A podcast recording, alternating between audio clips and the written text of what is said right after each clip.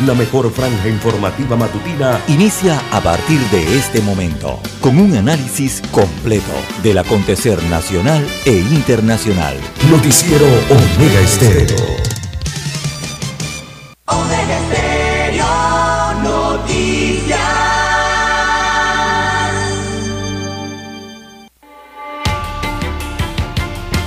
A continuación, los titulares, con los hechos que son noticias hoy.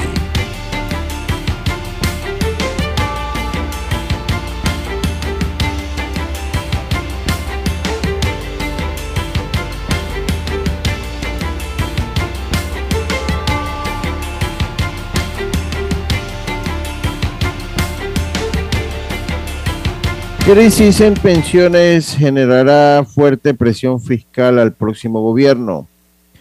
Fitch estima que esta administración será difícil que se concrete cualquier reforma del sistema de pensiones, quedando la tarea nuevamente para el próximo gobierno. Conflicto de intereses en contrataciones del MOP.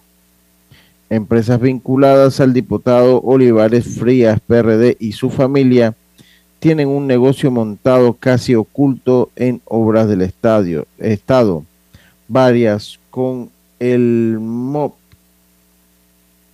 Asamblea inicia intensa semana para aprobar el presupuesto del Estado. Aunque el presupuesto eh, eh, domina la última semana de sesiones del legislativo sobre el tapete, hay varios temas como la ratificación de un nuevo magistrado de la Corte, el contrato entre el Estado y Minera Panamá y la aprobación de una adenda al contrato entre el Estado y Panamá Colón Container Port.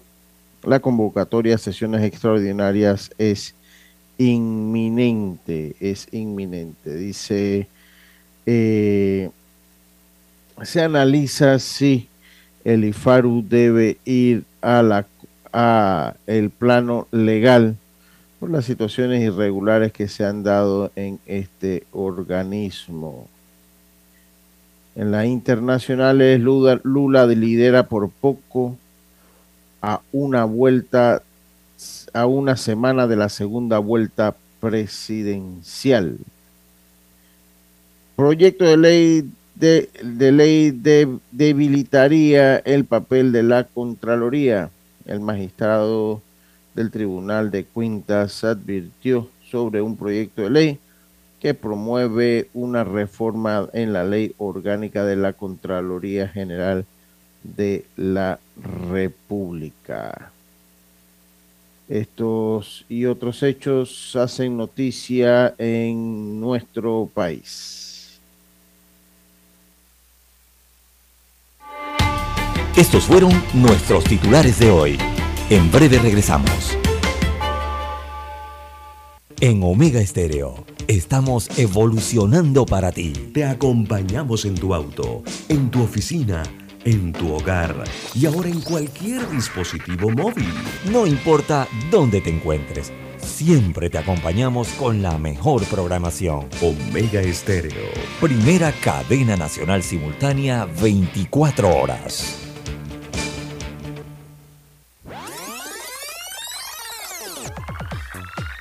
Omega Stereo tiene una nueva app. Descárgala en Play Store y App Store totalmente gratis. Escucha Omega Stereo las 24 horas donde estés con nuestra nueva app.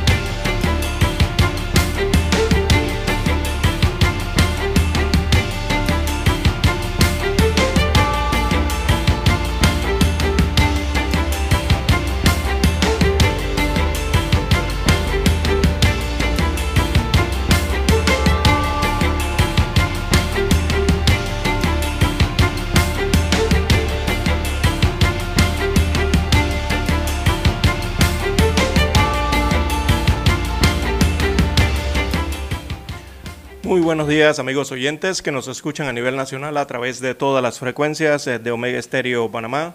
Sean todos bienvenidos a esta nueva emisión informativa para este lunes 24 de octubre del año 2022. En el control maestro nos acompaña Daniel Araúz. En la unidad remoto. Luis Lucho Barrios, tengan todos muy buenos días. En el estudio central de noticias, este su servidor César Lara para llevarle adelante estas dos horas informativas con las noticias locales, internacionales, sus respectivos análisis y comentarios, esperando que todos hayan tenido un sueño reparador, ¿verdad? Para aprestarse a las labores cotidianas de este inicio de semana. Arrancamos el noticiero agradeciéndole al Todopoderoso permitirnos un día más de vida, ver esa intensidad luminosa que ya se asoma entre las nubes aquí en el territorio nacional. Buenos días, don Luis Barrio, ¿cómo amanece para este inicio de semana? Muy buenos días, muy buenos días César, buenos días Dani, buenos días a la audiencia del noticiero, aquí listos pues para ir eh, revisando, ir eh, escudriñando esas noticias, lo que ha hecho eh, pues lo, lo que ha hecho la información en estas últimas 24 horas y el fin de semana en nuestro país. Así es, don Luis Barrios. Bien, Arrancamos el noticiero Omega Estéreo para la mañana de hoy. Bueno, el estado del clima temprano para los amigos oyentes que se preparan eh, para este lunes. Bien, veamos la carta meteorológica donde está ubicada Panamá en la región caribeña. Eh, vamos directamente con el estado del clima aquí en nuestro país. Bueno, y habrán condiciones que estarán modulando el, clima para hoy. Así que para el Caribe durante la mañana se esperan nublados parciales, algunas lluvias eh, con actividad eléctrica en sectores de la provincia de Colón y la comarca Gunayala. Eh, en la tarde se esperan nublados con lluvias, también habrá episodios de aguaceros y tormentas eléctricas marcados en la provincia de Colón, también la costa norte de la provincia de Veraguas, Bocas del Toro y la comarca Nave Buglé. Para la noche en el Caribe eh, se esperan también lluvias aisladas en el sector de Bocas del Toro, eh, la comarca Nave Buglé y el norte de Veraguas. Eso para hoy en el área caribeña.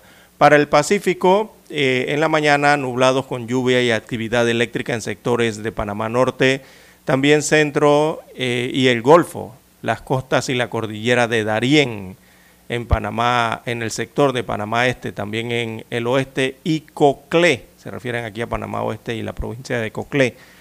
El sur de Azuero y de Veraguas eh, durante la tarde con flujo de viento del sur, así que se espera un incremento en la cobertura nubosa.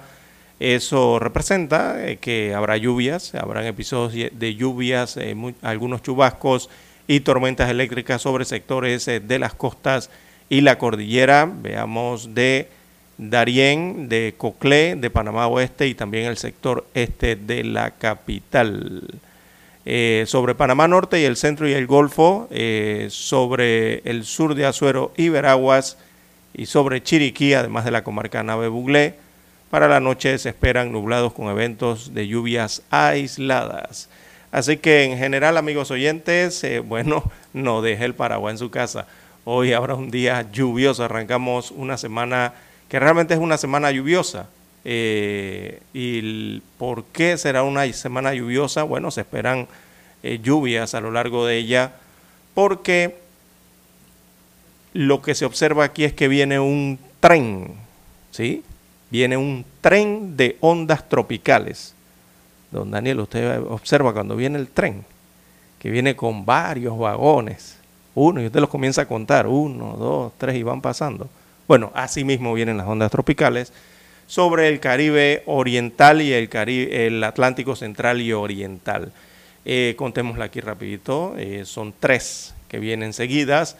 Eh, comenzando este martes cuando ingrese a territorio panameño la onda tropical número 39, eh, para el jueves aproximadamente estará la ondulación número 40, esa traerá más lluvias.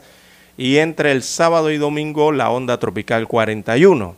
Así que ese es el tren de ondas tropicales que viene para esta semana. eh, significa que, bueno, tendremos semana lluviosa, eh, la verdad que sí. También, sin embargo, aquí echándole una mirada hacia el Caribe Oriental y el Atlántico, don Luis Barrios, observo que no hay, no hay nada que nos pueda decir que venga un ciclón tropical en dirección al Caribe. Y bueno, por lo menos hasta ahora no, lo que muestra la carta meteorológica de la región. Eh, no hay un indicativo que esto pueda ocurrir. Y eh, hacemos esta acotación, don Luis Barrios, porque el día de ayer han empezado a circular o andan dando vueltas eh, algunas imágenes del modelo GFS, ¿verdad? Meteorológico, para un periodo de 15 días. Entonces en esas imágenes pronostican que viene un, sistema eh, tropical, o sea, viene un ciclón tropical.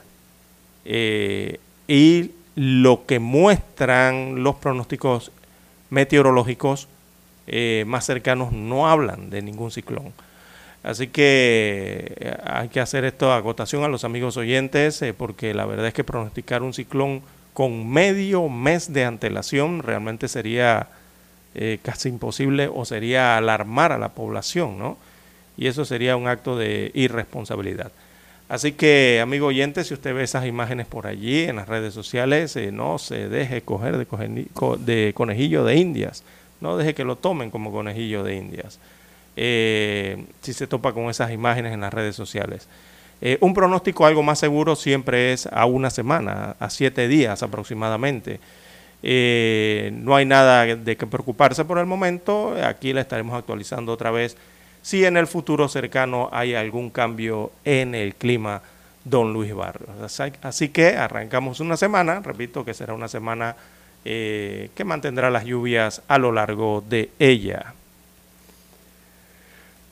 Bien, las 5.44 minutos eh, de la mañana en todo el territorio nacional. Don Luis Barrios, ¿Con qué desea arrancar el noticiero el día de hoy? ¿Tiene algún tema?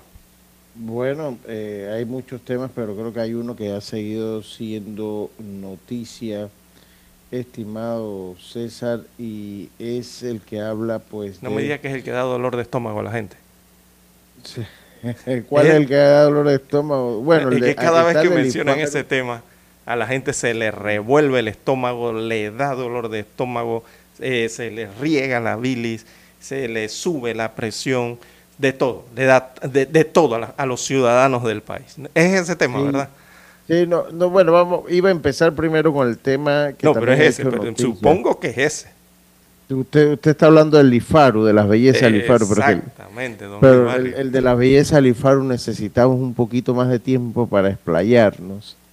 Bueno, vamos con otro y, empezamos ese en un bloque completo, ¿le parece? Exacto, yo creo que ese, ese es ahí el tiro. Eh, pero eh, el otro tema que también ha hecho noticia y que no deja de ser importante en nuestro país es la situación de los migrantes de Venezuela que eh, es cada día más visible en la ciudad. Ante la crisis migratoria se ha aclarado que los migrantes deben comprar sus pasajes para retorno a Venezuela las autoridades panameñas siguen atendiendo a los migrantes venezolanos que, que intentan regresar a su país y de acuerdo con la directora del Servicio Nacional de Migración, Samira Gozaine, hay un gran número que está comprando sus boletos para regresar vía aérea. La jefa de la entidad, la entidad reguladora de la migración en Panamá desmintió que el país esté recibiendo migrantes de nacionalidad venezolana sin visa y aclaró que se trata de un documento necesario para el ingreso eh, al territorio nacional. A la vez lamentó que en otros países se les esté dando información incorrecta y dijo que en Panamá no se está permitiendo el ingreso de personas que vengan del norte o sur que no tengan visas para ingresar a Panamá. Esto, me imagino que son los con los que se devuelven. sí, los que están, regresando de Centroamérica, sobre todo de Costa Rica de Costa Rica cuando tratan de ingresar al, a la frontera, pues ellos tienen que tener su visa. Sí, eso tiene un motivo, don Luis Barrio, clarito, es un motivo eh, muy específico. ¿Por qué? Porque eh, recordemos eh, los aviones que pueden aterrizar en, en, Venezuela, comerciales me refiero. No hay aerolíneas comerciales que vuelen a, Venezuela. No hay muchas. Es más, diría que son muy poquísimas. La puede contar usted con, una, con los dedos de una mano. Y a nivel regional, aquí donde estamos en Panamá, la única que vuela para allá es Copa Airlines. Es la, la línea aérea de bandera panameña. Eh, desde Costa Rica eh, no va a encontrar prácticamente ningún vuelo que lo lleve de San José a Caracas. Por eso la mayoría de los migrantes están regresando hacia la República de Panamá, sobre todo los que tienen sus documentos, porque pueden, eh, y es para tomar un vuelo desde el Aeropuerto Internacional de Tocumen hacia, hacia la ciudad de Caracas en Venezuela, porque Copa Airlines sirve ese, esa ruta con varios vuelos, ¿no? además de lo que ya se ha anunciado a través de la Embajada venezolana que iba, iba a estar apoyando a sus nacionales con eh, vuelos humanitarios, con el apoyo del gobierno de Panamá y, otros entes, ¿no? Eh, eso es uno de los motivos por qué están regresando desde Costa Rica hacia Panamá. No es que Costa Rica está mandando a los inmigrantes sin ningún papel. Eso se aclaró eh, durante el fin de semana. Eh, y un poquito más ahondando en ese tema que usted amplía de buena manera, Panamá tampoco está otorgando vuelos gratuitos de regreso a Venezuela. En cuanto a las personas que no tengan recursos para devolverse, explicó que se le estará trasladando hacia el albergue que mantiene en, la, la, entidad en el sector de planes de Hualaca, en la provincia de Chiriquí, Allí se les mantendrá hasta que se logre reunir eh, el dinero para comprar su boleto y puedan retornar o hasta que la misión diplomática de Venezuela en Panamá coordine los viajes para que puedan regresar. Sí. Gozaine explicó que, dígame César. Sí, sí, sí, correcto. Ah, Adelante. Gozaine, sí, Gozaine explicó que era un número aproximadamente de 10 mil venezolanos que estaban en tránsito desde Colombia, wow, cuando se establecieron las nuevas medidas de migración por parte del gobierno de Estados Unidos. Por otra parte, la directora del Servicio Nacional de Migración dijo que solicitaron recursos a la Organización Internacional para los Migrantes, OIM, para atender la situación, pero les informaron que no tienen ningún plan masivo de retorno y no pueden asistir al país con las devoluciones de los migrantes venezolanos. Así es parte de la situación que se está viviendo en estos momentos. Eh, bueno, las personas, ya los ciudadanos que han recorrido la ciudad se habrán dado cuenta de lo que está ocurriendo con los migrantes, los inmigrantes eh, venezolanos que llegan aquí a Panamá. Viendo Lucho, hay que hacer una pausa y retornamos con este y otros temas.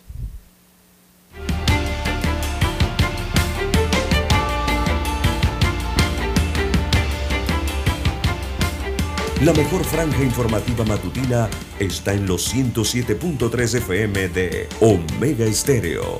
5.30 AM. Noticiero Omega Estéreo. Presenta los hechos nacionales e internacionales más relevantes del día. 7.30 AM. Infoanálisis. Con entrevistas y análisis con los personajes que son noticia. De 8 y 30 a 9 y 30 de la mañana. Sin rodeos. Con Álvaro Alvarado. De lunes a viernes por Omega Estéreo.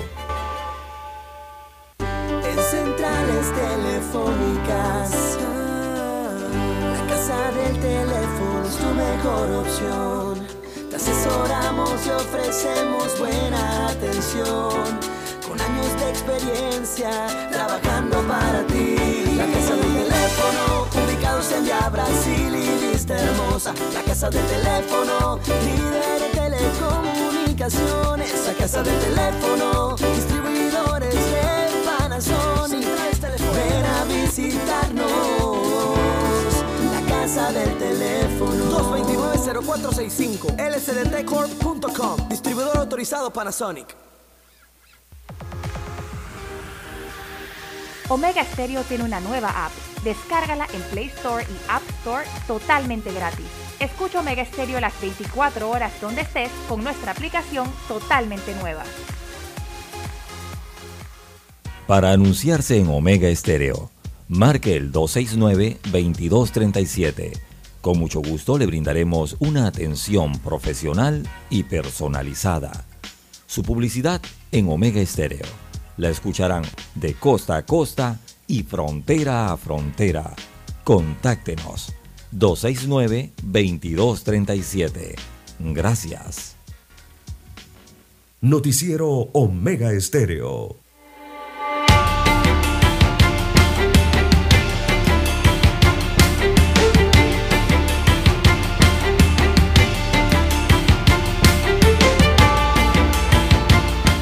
5.52 minutos eh, de la mañana en todo el territorio nacional.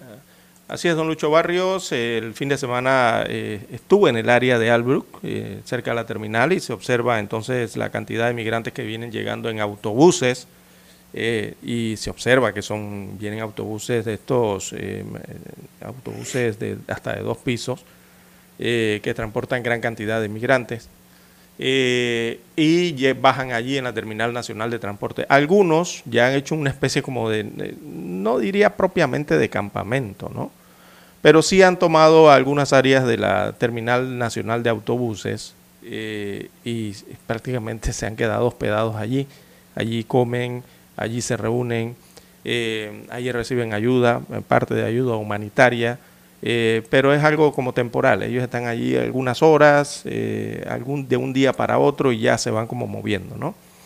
En las terminal les ha permitido esto. Eh, allí hay seguridad, le tienen eh, agentes de seguridad privada y agentes de la policía cerca a esa área, ¿verdad? Eh, vigilándolos.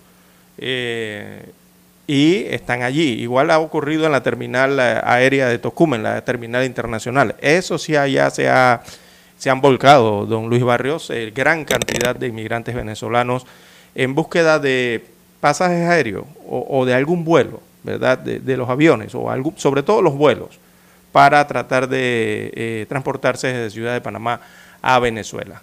Eh, allí hay que, eh, digo, comprendemos la desesperación que pueden tener muchos de estos nacionales venezolanos, don Luis Barrio, por la situación en que se encuentran. Pero también ellos tienen que comprender que esto lleva un procedimiento, esto lleva unos pasos, ¿verdad? y hay que cumplir ciertos, ciertos parámetros eh, en el país. Uno de esos parámetros es que, recordemos, repito, hay una sola aerolínea que vuela hacia Venezuela, que es la de bandera panameña. Tiene una cantidad de vuelos específicos al día, pero eh, hay que recordar cómo funciona el vuelo de una aerolínea, porque he escuchado muchas quejas en las redes sociales de los inmigrantes venezolanos quejándose y exigiendo algunas cosas, y verdad, pidiendo más ayuda, eh, señalando que los boletos eh, costaban creo que 100 dólares y ahora están por 400, 500 dólares, y cosas como esas, ¿no? Entonces hay que hacer aclaraciones allí, me parece, eh, don Luis Barrios, porque hay que entender cómo funciona una aerolínea. Cuando usted llega al Aeropuerto Internacional de Tocumen, no es que usted se va a subir un avión y se va a ir gratis. Eso tiene sus costos, ¿verdad? Eh, un avión de una, aerolínea eh, funciona con un itinerario establecido, funciona con fechas, con horarios, y los viajes son programados por los costos y tarifas, por eso usted compra un boleto a cierto precio. Entonces los inmigrantes venezolanos eh, tampoco es que pueden pretender llegar al aeropuerto internacional de Tocumen y que les vendan los boletos para allá usted que ha viajado bastante, don Luis Barrio, usted sabe lo que es comprar un boleto, ¿no? Cuando la ruta está copada, ciertamente, ¿no? Entonces eh, tampoco pueden pretender que les entreguen los asientos que ya están programados, no del día, don Luis Barrios. Un avión lo programan con semanas, hasta con meses de antelación los vuelos. Usted puede comprar vuelos con meses de antelación. Eso no es así, don Luis. Sí, correcto. Exacto. Entonces, ya esos asientos estaban ocupados. Todos esos asientos de esta semana pasada, cuando comenzó esto del fin de semana, la gran mayoría de esos asientos ya estaban vendidos con antelación, ¿verdad? A, a, a viajeros. Entonces no es que usted puede bajar del avión a esos que ya compraron para subir a los inmigrantes venezolanos o vender boletos a los inmigrantes venezolanos, porque eso ya sería una sobreventa de boletos de un vuelo y regularmente eso no lo hacen las aerolíneas es para evitarse complicaciones. Entonces, los migrantes aquí en Panamá tienen que entender que un vuelo comercial es una cosa, o sea, es una opción que es muy distinta a un vuelo charter que evidentemente en este caso lo que han, eh, lo que, lo que han operado algunos de estos vuelos eh, se los convierten en ayuda humanitaria. Ese es un vuelo muy distinto, porque esos vuelos no son ni privados ni comerciales. Entonces ellos tienen que entender esa situación, tienen que esperar cuáles son esos vuelos y cuándo los van a estar habilitando en horarios y en la ruta, ¿no? Y eh, los costos, evidentemente, tendrán allí que ver la compañía con, eh, no sé si la embajada de, venezolana en Panamá estará haciendo algún tipo de aporte, si el país a través de la Cancillería o el gobierno central también estará dando algún tipo de ayuda, o si organizaciones también están, estarán dando algún tipo de ayuda para eh, ver el tema de lo que son los costos, porque un avión se mueve eh, por un costo kilómetro asiento eh, y, y la ruta, y eso no es barato. Así que, y más aún, don Luis Barrio, cuando usted opera un vuelo humanitario, lo lleva cargado, no sé, supongamos 150 pasajeros, baja en Caracas, pero adivine qué, cuando viene el avión para atrás, don Luis Barrio. ¿Ah? El avión cuando regresa, regresa vacío. Vacío. Entonces, ¿quién paga esa otra parte? Entonces, por eso es que todo esto lleva un procedimiento, todo esto lleva unos ajustes eh, para poder realizar lo que se llaman vuelos humanitarios a través de, eh, las aeronaves, ¿no? de cualquier aerolínea del mundo. Mm, cientos de aerolíneas han hecho un vuelo humanitario, eh, ya saben cómo son los procedimientos pero los inmigrantes que llegan al aeropuerto, eh, a las salas de espera del aeropuerto, tienen que comprender esa situación. Entonces hay que esperar, lastimosamente. Es así, no se puede hacer de otra, don Luis Barrios. Sí, eso, eso por un lado y, por otro, por otro lado esto que señala usted, don César, eh, pues que eh, esta es una planificación tan pero tan meticulosa, tan que, hay que hacer, que hay que respetar las normas. Yo sí he visto algunos comentarios que no han sido del todo positivos y también hay que entender que esto es un problema que rebasa la capacidad de atención de nuestro gobierno también. en cuanto a los albergues, eh, pues se rebasa, rebasa la de muchos países, rebasa la de muchos países porque eh, eh, se es consciente que hay que respetar los derechos de los migrantes y de las personas que están aquí eh, pero por lo menos en lo que es los albergues y esa cosa, hay que darle, e, e, esas instalaciones requieren un periodo de tiempo, porque esta es una situación que tiene apenas 15 días. Entonces, pues la adecuación de esos albergues también va a tomar un tiempo para poderse llevar de buena manera. Lo cierto es que sí es una crisis que ha caído en lo que es una, lo que se llama una crisis humanitaria y veremos qué soluciones se les busca. Ya la, ya la, la, Organización para los, Migrantes dijo que no tiene el recurso para ayudar a Panamá. O sea, que imagínense que usted está hablando con una organización internacional que su tema central es esto y, este problema rebasa también la capacidad de ellos. Entonces usted puede saber entonces a través de eso la magnitud del problema que estamos viviendo. Así es, es lo, es lo que está ocurriendo, ¿no? Eh, hay vuelos, eh, no es que no hay, hay vuelos humanitarios, pero eh, tienen que esperar la programación. El vuelo humanitario no tampoco es porque, mire, cualquier país puede decidir hacer un vuelo humanitario, o una organización, o una embajada, o un gobierno, o, quien quiera pagar el vuelo, ¿no? Eh, se, puede hacer y se puede programar. Pero el detalle está en que también usted necesita el permiso donde va a aterrizar ese avión. Allá en Venezuela, el gobierno de Venezuela también tiene que dar la autorización, el permiso para que ese avión eh, descienda allí con eh, sus connacionales. Así que todo eso es un procedimiento, ¿no?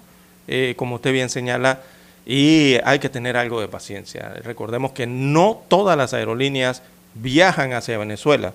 Usted pregúntele a American, a quien usted quiera, por el área para ver si viajan hacia allá. No viajan por ya una situación de hace años que se ha dado del impago del Estado eh, venezolano a las aerolíneas internacionales. Eh, Copa es una de las pocas que se mantiene volando hacia esa región, hacia ese país. Copa y las otras creo que son dos más de bandera venezolana. que son nacionales de Venezuela. ¿no? Que de hecho, y de hecho, eh, solo para irnos al, al, himno, para comprar los boletos a través de esa plataforma, tiene que ser plataformas directas, porque por las sanciones ellos no entran en estos buscadores de internet eh, eh, pues que están que están linkeados a los Estados Unidos ellos no entran allí entonces tienen que entrar entonces al, directamente a la página de esta aerolínea así es Bien, tenemos las seis en punto de la mañana. Escuchemos el himno nacional.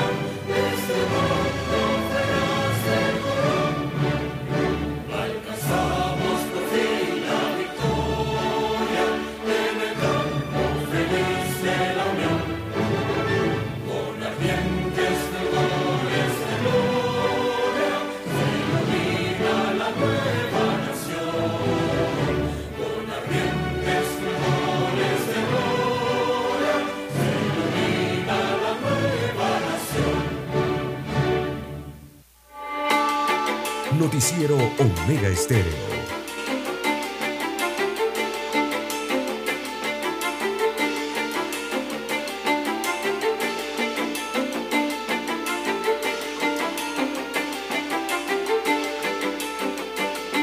Bien, amigos oyentes, las 6.05, 6.05 minutos eh, de la mañana en todo el territorio nacional.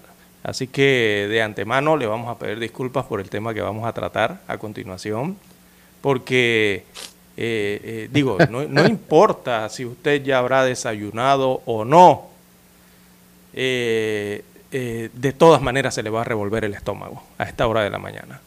pero hay que tratarlo, don Lucho Barrios. Así que los auxilios económicos del IFARU, cuando le mencionan esa palabrita, ese término a la gente, don Luis Barrios, a los ciudadanos, es que le pasa eso de una vez, se les revuelve, se les vuelve, a algunos hasta se les vuelve el estómago. Eh, y este descarado despilfarro de los recursos eh, para la educación de los más necesitados, que han sido entonces destinada esta plata eh, a financiar los estudios de los hijos e hijas de diputados y otros altos funcionarios con economía familiar pudiente. Sea, que pueden pagar los estudios de sus familiares, pero eh, les han asignado, les han entregado, algunos ya dicen que se han cogido los dineros de los más pobres eh, para entonces ellos estudiar. Adelante, don Lucho Barrios, ¿qué nos tiene al respecto? Sí, bueno, acá primero que todo, pues piden eh, determinar si el caso este del IFARU debe ir a la justicia penal. El Instituto para la Formación y Aprovechamiento de los Recursos IFARU sigue en el ojo de la tormenta luego de que en las últimas horas salieron a la luz pública más nombres de políticos perredistas beneficiados con los auxilios económicos.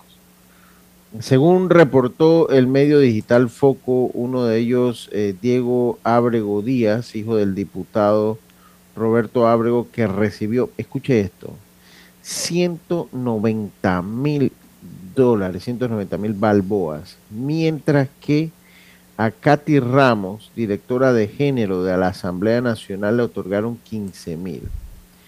Estos dos nombres se suman y ya han ido saliendo más, que los podemos ir eh, diciendo en, algún, en, algún, en algunos momentos. Estos dos nombres se suman a, la lista que incluye a la hija de la diputada Zulay, eh, con 61 mil eh, balboas, y a la hija del secretario general de la Asamblea, Kivian Panay, con 81 mil balboas, así como personas cercanas a la diputada Rodríguez.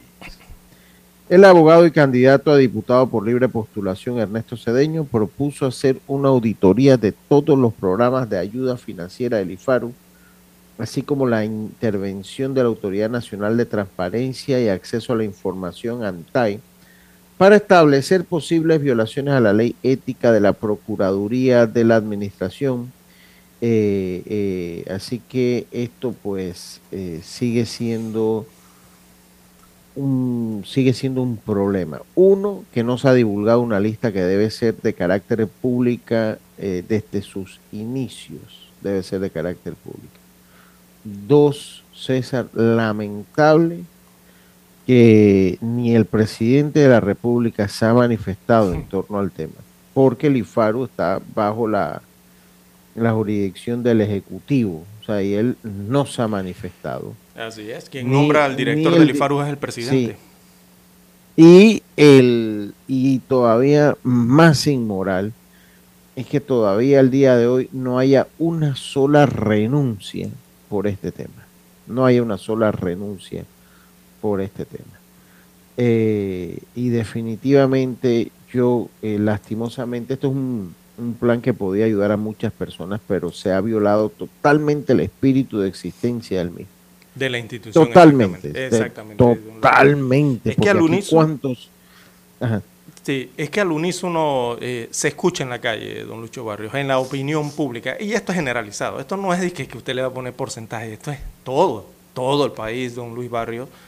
Eh, se escucha la solicitud de los ciudadanos para que, primero, se publique la lista de todas las personas beneficiadas con, estas, eh, con estos auxilios económicos educativos del IFARU. Segundo, que los dineros mal asignados sean devueltos o recuperados. Y tercero, que destituyan inmediatamente al director del IFARU, Bernardo Meneses. Y esto usted bien lo señala, don Luis, porque eh, muchas de, yo diría que todas las que están en el plan de auxilio económico, eh, son, es una, son informaciones o son asignaciones o son eh, subsidios no retornables. Recordemos que esto no es que es un préstamo. Esto que le entregan a todos estos que hemos mencionado, a todos estos familiares y diputados, lo que le entregan es un subsidio no retornable. O sea, no lo tienen que regresar al Estado, no lo tienen que repagar.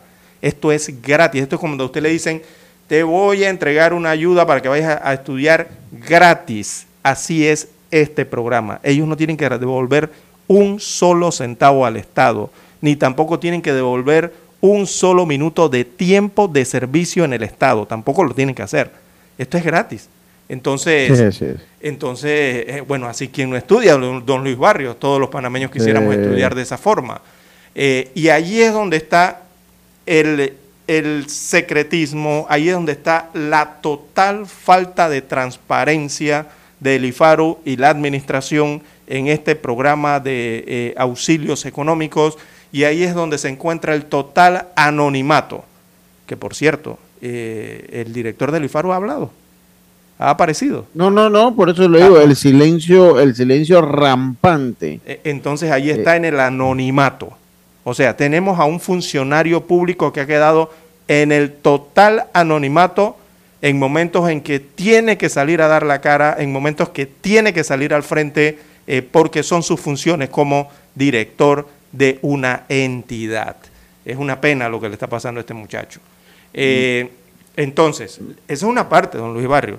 La otra parte es, digo, ¿cuándo es que será que la, voy a comenzar a mencionar nombres aquí, ¿cuándo será que la ANTAI, acordemos que aquí tenemos una Autoridad Nacional de la Transparencia, ¿verdad? Es una oficina, es una institución, creo que es una oficina, una institución. ¿Cuándo será que va a, eh, digo, a salir del anonimato también? A investigar, a ver qué es lo que está pasando. ¿Qué estará pasando con la Fiscalía General de Cuentas? Que no investiga o están esperando a que le vayan a, interponer la denuncia, quizás el día de hoy, para que entonces comiencen a investigar. ¿Qué estará ocurriendo con la Procuraduría General de la Administración? También debería alzar su voz al respecto. ¿Qué está ocurriendo con el Ministerio Público? Cuando uno habla de Ministerio Público, entiéndase la Procuraduría General de la Administración es donde está el Procurador General de la Nación. ¿Qué está pasando? ¿Que no investiga? ¿Ah?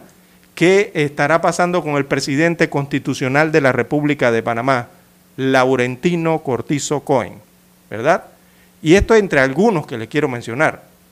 Digo, para que se ordene una investigación, se ordene una auditoría que sea forense, o sea, de esas íntegras de verdad, ¿verdad?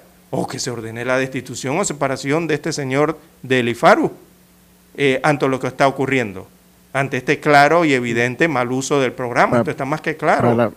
Para, mí ha demorado mucho eh, eh, el, director del IFARU todavía que amanezca hoy en el cargo.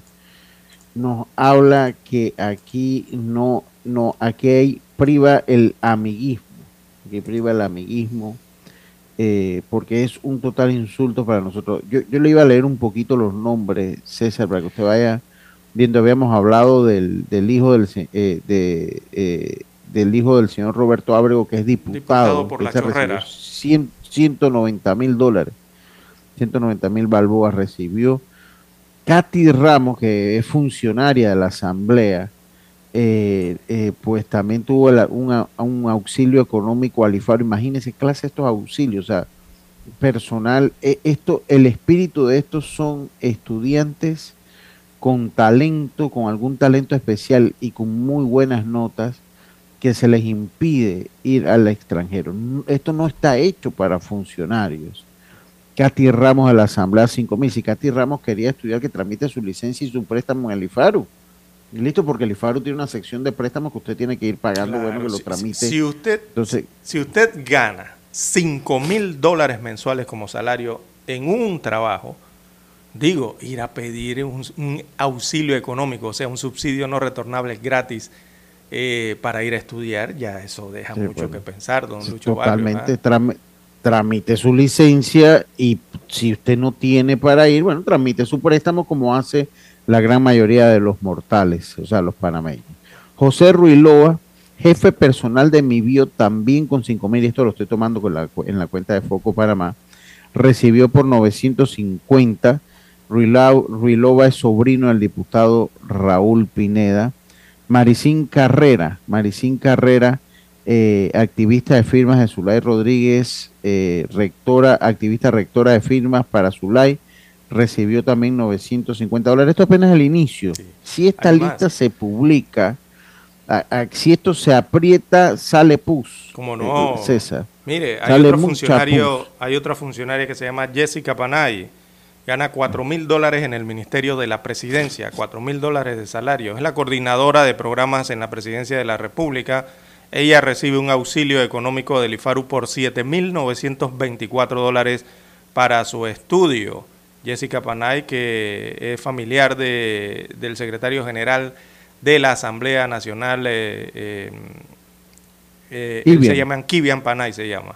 Eh, también es amiga entonces del director del IFARU, según las fotografías que muestra el diario Foco. también aparece en Chiriquí, aparece Camilo Gozaine. Cuando se refieren a Camilo Gozaine, se refieren al sobrino de Samir Gozaine, ya muchos lo habrán conocido como exdiputado, ¿no? en la provincia de Chiriquí, diputado de David.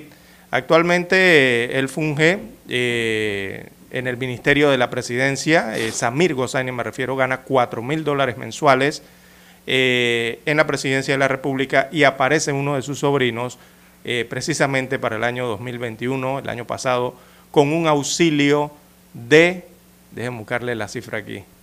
Eh, cuatro, 90 eh, mil dólares. Sí, esa, es la cifra. un auxilio de 90 mil dólares para sus estudios. Imagínese usted. Eh, un muchacho allá que se llama Camilo Osaine en Chiriquí. De una familia de notorios empresarios. Sí, empresarios de, la, de, la industria del, licor, del licor, ¿no? Así es, licoreros. Bueno, don Luis Barrios, eh, la situación que ocurre con el IFARU. Eh, don Daniel nos pide un cambio, hacemos un cambio y retornamos con más información.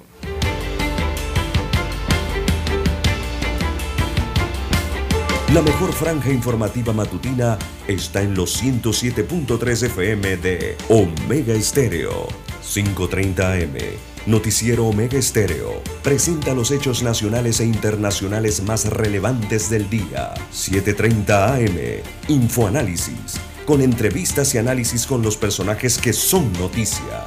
De 8 y 30 a 9 y 30 de la mañana. Sin rodeos. Con Álvaro Alvarado. De lunes a viernes. Por Omega Estéreo.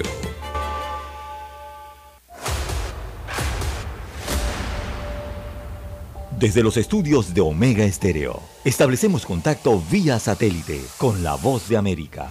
Desde Washington, presentamos el reportaje internacional.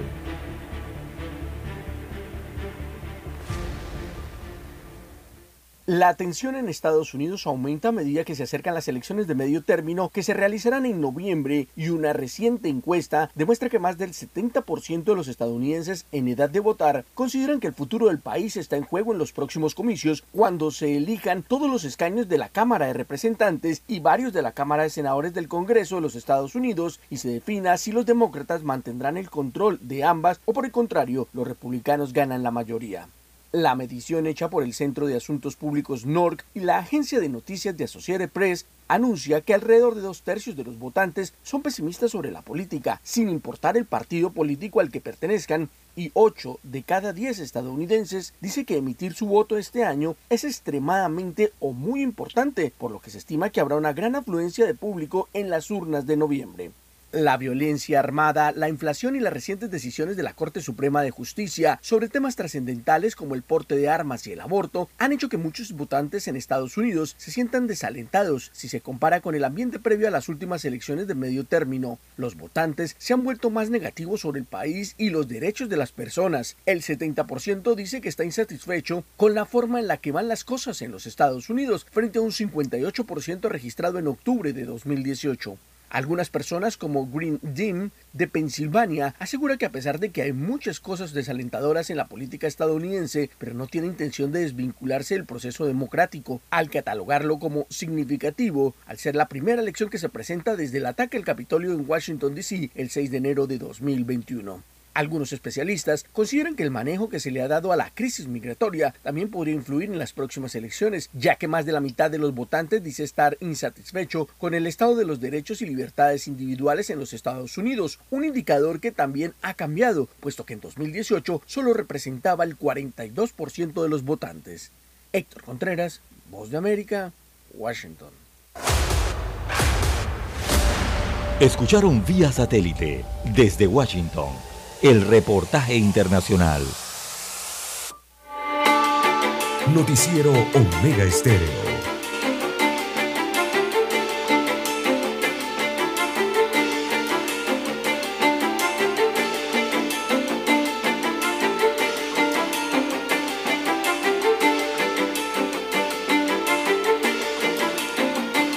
Bien, amigos oyentes, las 6.21 minutos de la mañana en todo el territorio nacional. Bueno, las redes sociales, acá el WhatsApp eh, comienza a recibir eh, las eh, respuestas por parte de los amigos oyentes en cuanto a este tema, ¿no? por eso se lo advertimos desde un inicio, que esto iba a provocar esta situación. bien, precisamente nos escriben desde Panamá Oeste un doctor de apellido Vial, bueno, se dirige hacia su trabajo en el Nicolás Solano. El, de doctor Vial, saludos para él. Sí, y señala el amigo oyente que eh, cientos de estudiantes, eh, sobre todo en el área de medicina, eh, de, muy buenas calificaciones, muy buen rendimiento, pero con de escasos recursos, han enfrentado esta situación, y que la ha conocido a muchos, ¿no? Que les han negado entonces los recursos de estos programas de auxilios económicos, estudiantes que han podido ser grandes médicos. otro señala que han tenido que pasar al plan de préstamos y quedan pagando por más de 25 años entonces estos dineros para poder eh, graduarse eh, de sus profesiones, en este caso también de médicos. Y es lo que está ocurriendo, porque la gente va y pide el auxilio económico, don Lucho Barrio, y se lo niegan.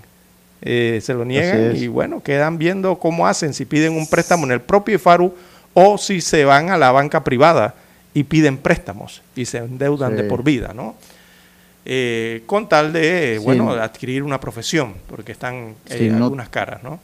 Si no tiene, eh, por lo que vemos, pues si no se tiene los contactos políticos o no es sobrino de, un, una persona políticamente con muchos contactos políticos, pues por lo que vemos va a ser muy difícil o casi imposible que le den ese auxilio económico que por lo visto está reservado para los familiares, los amigos, los allegados a, nuestros políticos. Después de toda esta información, eh, y es una información que cuenta con el refrendo de la Contraloría General de la República, porque es la información que está saliendo en los medios de comunicación, eh, proviene desde la Contraloría.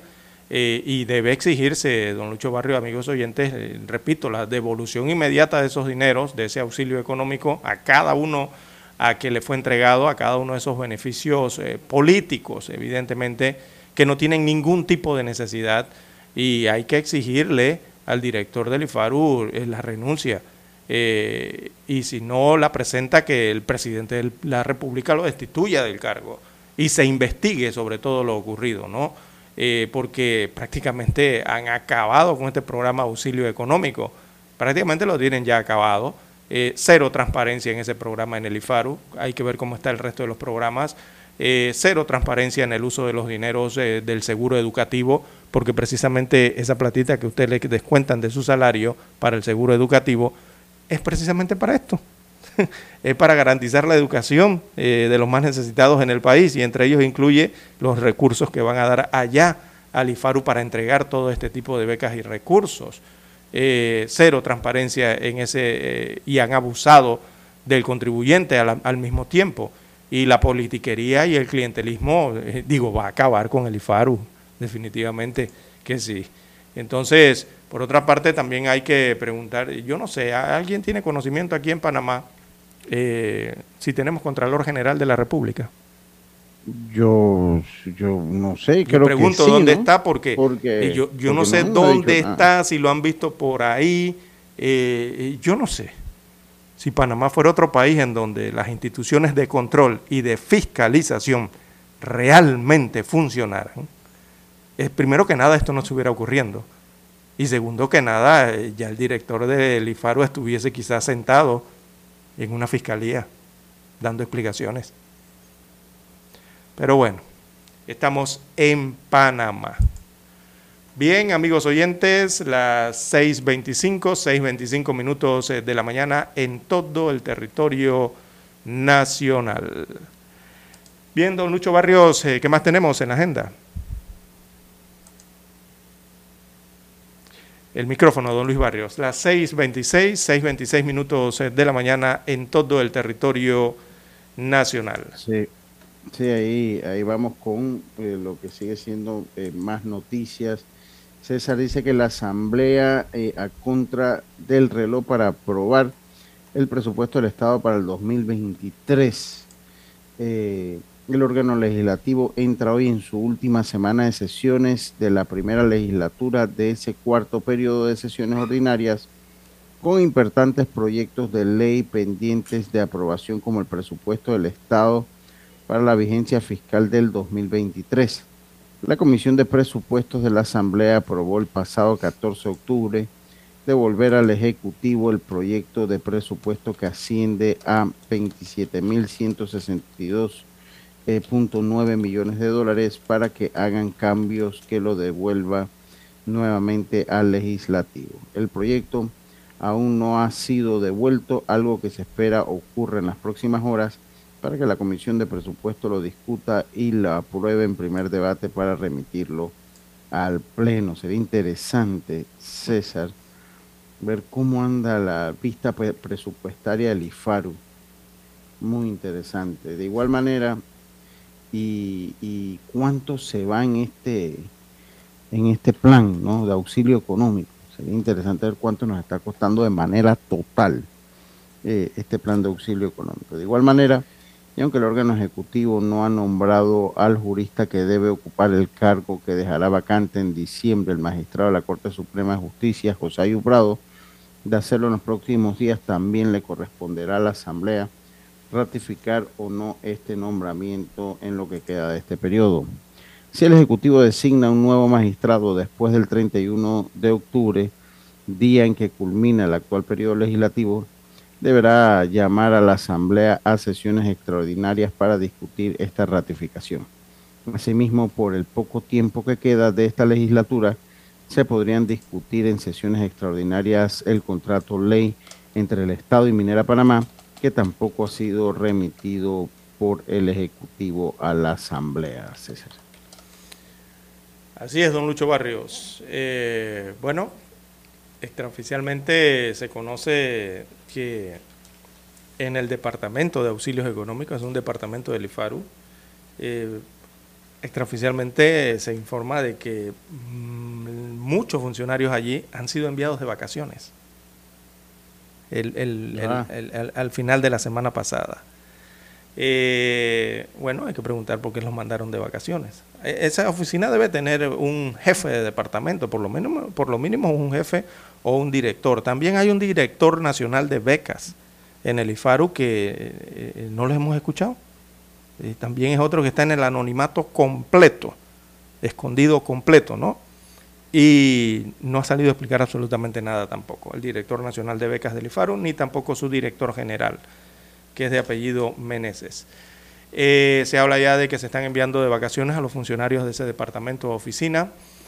Y también para el día de hoy se espera que eh, el abogado Abdiel González presente ante la Procuraduría de la Administración o ante el procurador Javier Caraballo una denuncia penal contra el director del IFARU Bernardo Meneses por posibles delitos contra la administración pública. También el día de hoy en este mismo tema se espera que el abogado Ernesto Cedeño también presente otra denuncia ante las autoridades respectivas en cuanto a esta temática de los auxilios económicos del IFARU. Y suponemos que allí se irán sumando más denuncias eh, ante la indignación que explotó al conocer eh, cómo se estaban entregando estos apoyos económicos para la educación. Esto explotó a nivel eh, nacional. Bien, las 6.29 minutos de la mañana en todo el territorio nacional. Hacemos la pausa para escuchar los periódicos. Para anunciarse en Omega Estéreo, marque el 269-2237. Con mucho gusto le brindaremos una atención profesional y personalizada. Su publicidad en Omega Estéreo. La escucharán de costa a costa y frontera a frontera. Contáctenos 269-2237. Gracias.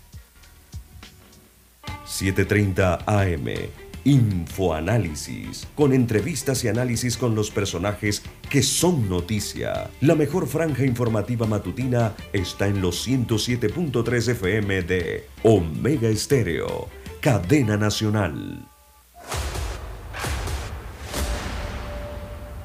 Desde los estudios de Omega Estéreo, establecemos contacto vía satélite con la voz de América. Desde Washington, presentamos el reportaje internacional.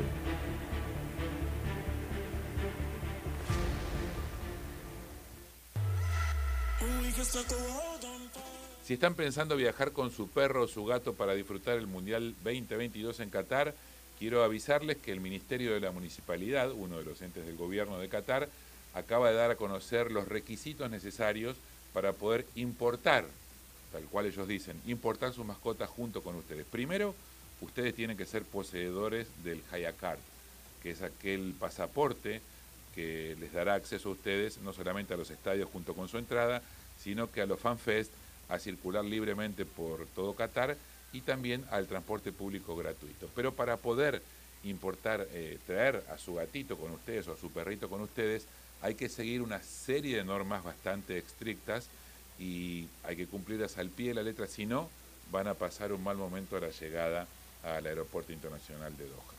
Eh, entre otras cosas, tiene que tener un chip, tiene que tener las vacunas, eh, tanto los perros como los gatos, le tienen que haber hecho un análisis de sangre, todo esto que la gente que tiene mascotas sabe o entiende mucho más eh, si quiere moverse de un país al otro.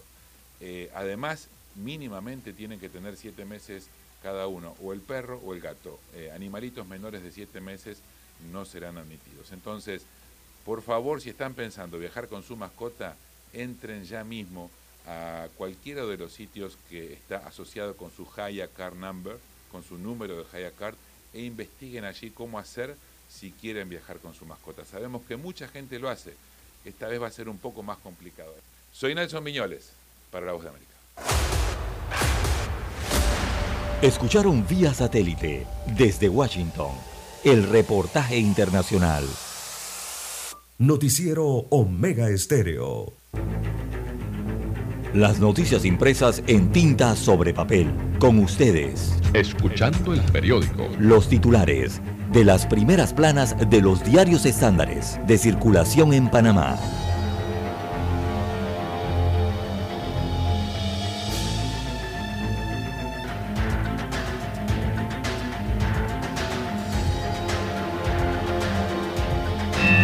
Y damos paso 6 y 33 minutos, 6 y 33 minutos de la mañana. Damos paso entonces a nuestro segmento escuchando el periódico para el día de hoy. Empezamos con los titulares de la decana, la estrella de Panamá, para hoy lunes 24 de octubre del año 2022. Dice, Asamblea inicia intensa semana para aprobar el presupuesto del Estado aunque el presupuesto domina la última semana de sesiones del legislativo sobre el tapete, hay varios temas como la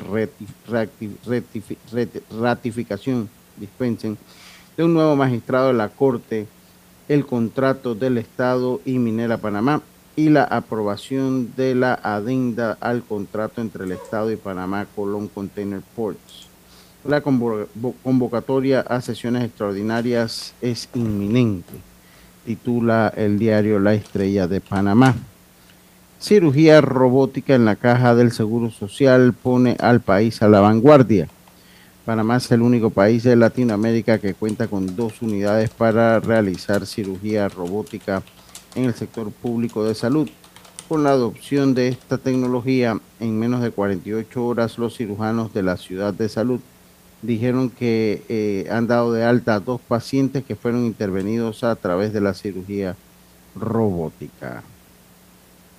Un efecto dominó en las políticas contra las personas en tránsito.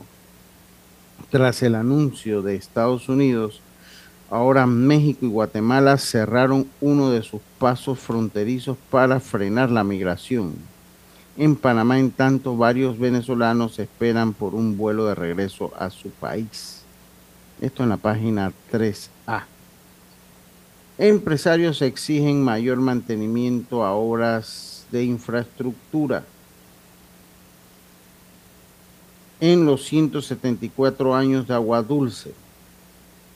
Ubicada en la provincia Coclea Agua Dulce, la famosa tierra de la sal y el azúcar, cerró este fin de semana su ciclo de celebraciones por el tradicional desfile de carretas para conmemorar, conmemorar los 174 años de fundación. En los deportes, el cronista panameño de los mundiales. A puertas de Qatar conversamos con el periodista Juan Zamorano, cuya versatilidad le han llevado a ser testigo de grandes eventos deportivos.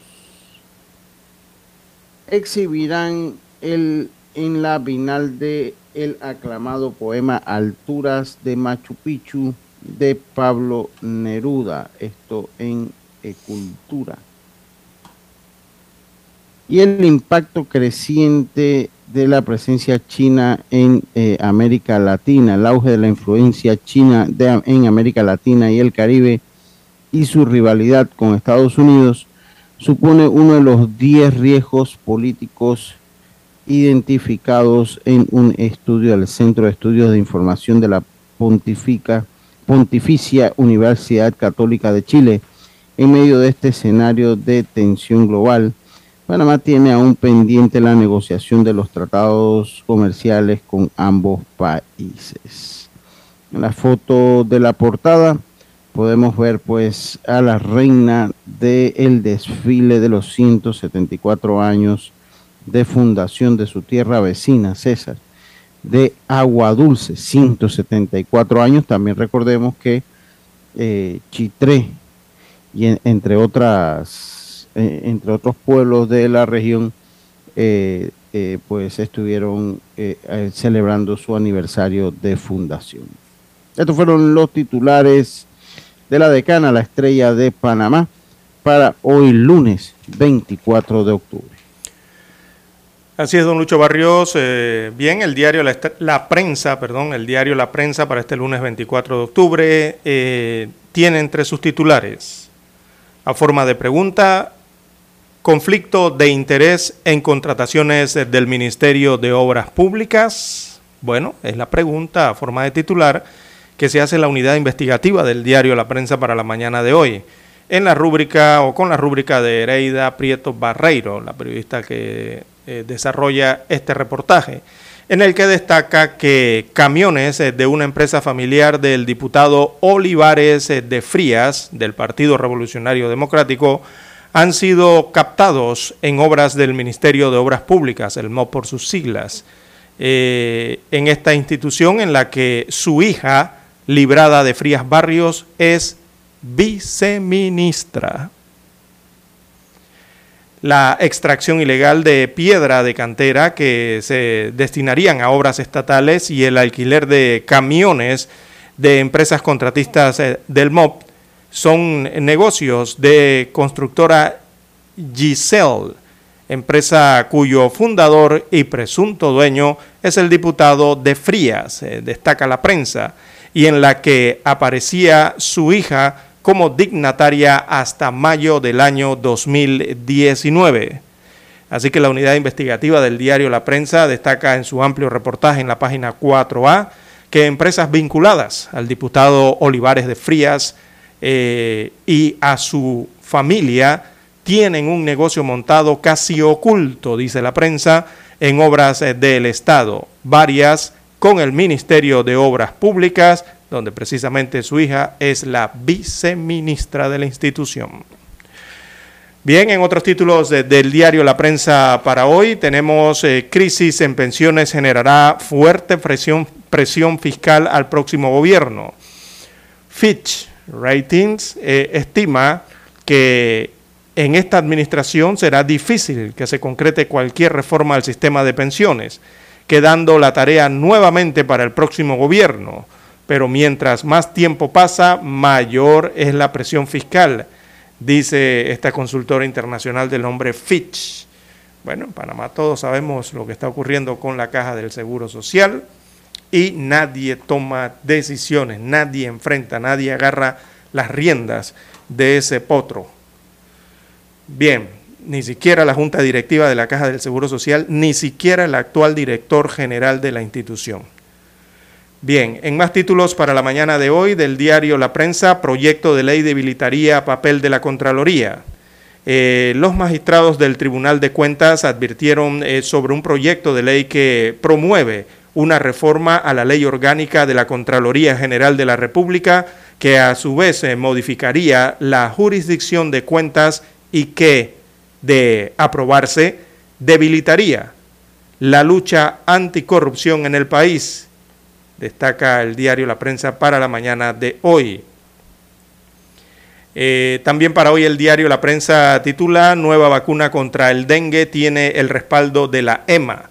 Estas son las siglas de europea, ¿no? de la Agencia eh, Europea de Medicamentos.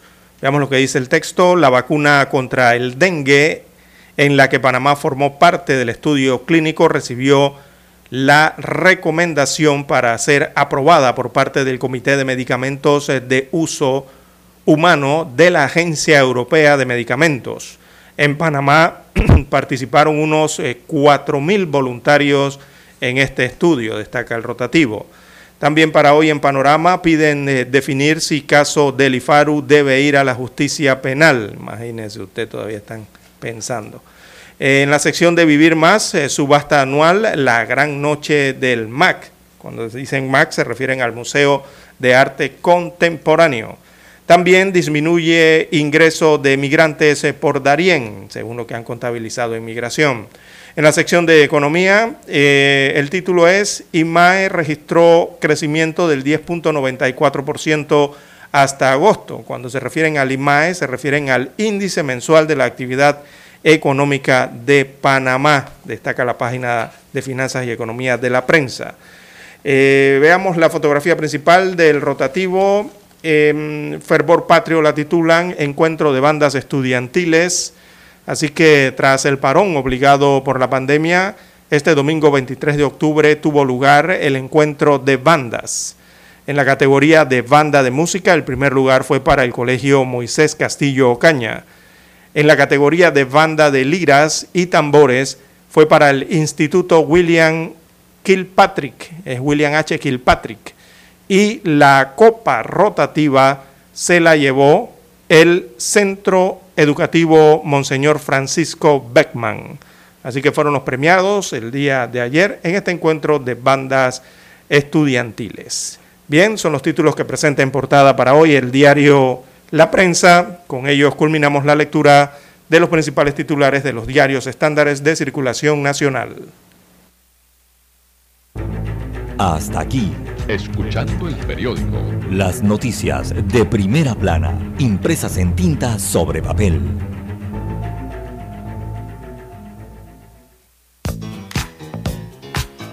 Desde el dominante Cerro Azul en los 107.3. 107.3. Continúa por el majestuoso Cerro Canajagua en los 107.5 para provincias centrales. Hasta el imponente Volcán Barú. Volcán Barú. En los 107.3. Transmite Omega Estéreo, cadena nacional simultánea. Noticiero Omega Estéreo. Desde los estudios de Omega Estéreo, establecemos contacto vía satélite con la voz de América. Desde Washington, presentamos el reportaje internacional.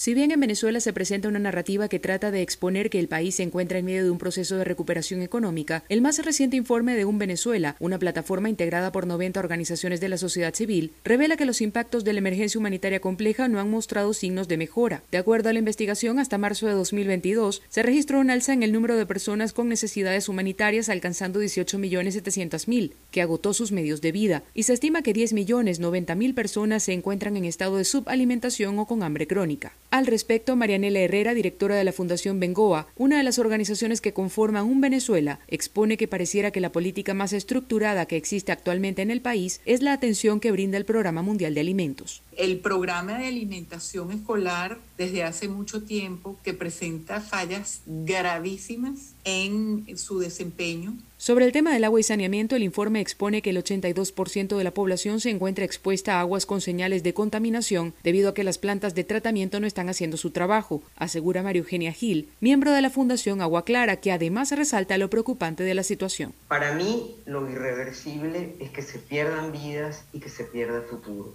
En cuanto al agua, si con el hambre se sufre y se padece durante tiempo largo y hay unos daños que se van construyendo, bueno, con el agua te puedes morir de una amibiasis, de una diarrea.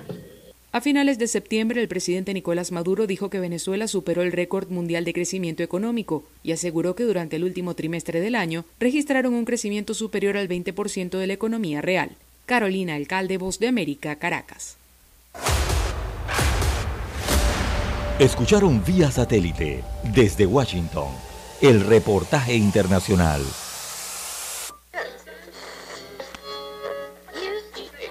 Cuando nadie creía en el FM estéreo. Esta es la nueva generación en radio. Esta es la generación Omega. Construimos el camino que seguirían las demás. Omega Estéreo.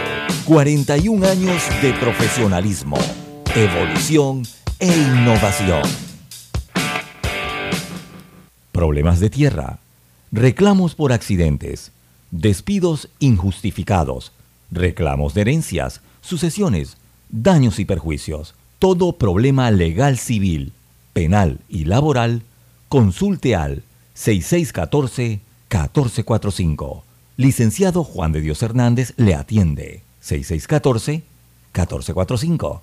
Con atención en Panamá, Panamá Este, Panamá Oeste, Colón, Coclé, Santiago, Herrera y Los Santos. Anote y consulte 6614-1445.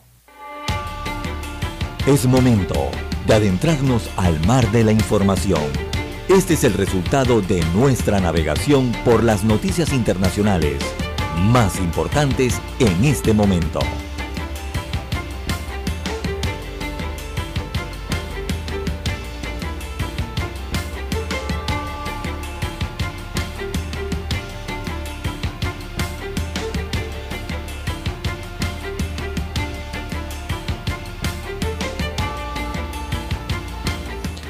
Bien, amigos oyentes, las 6:48 minutos de la mañana en todo el territorio nacional. A nivel internacional, amigos oyentes, eh, bueno, en el Reino Unido, el día de ayer, Boris Johnson anunció que no se presentará. Eh, él renunció a presentarse como candidato a primer ministro del Reino Unido y dijo que no sería lo correcto volver a presentarse. ¿Verdad? Después que dimitió, de que renunció.